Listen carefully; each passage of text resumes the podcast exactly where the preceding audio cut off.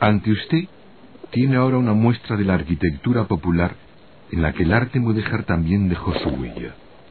Se trata de un palomar típico de nuestra tierra. Estas construcciones se encontraban en todas las propiedades de los grandes terratenientes y podrían albergar a un mínimo de 600 a 700 palomas. Se explotaba la cría de pichones como producto alimenticio y los excrementos se empleaban para abonar las tierras.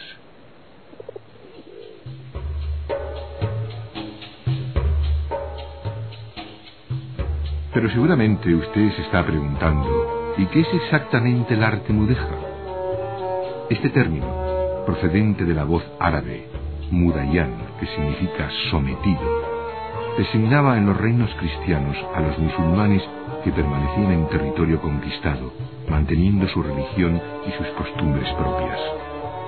Estamos hablando de la Edad Media. La convivencia entre ambos pueblos en España estaba perfectamente organizada.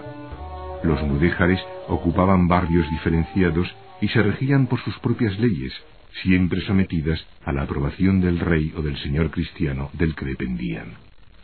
Ejercían sus oficios de siempre, y únicamente su religión y su vestimenta les diferenciaban de la población cristiana.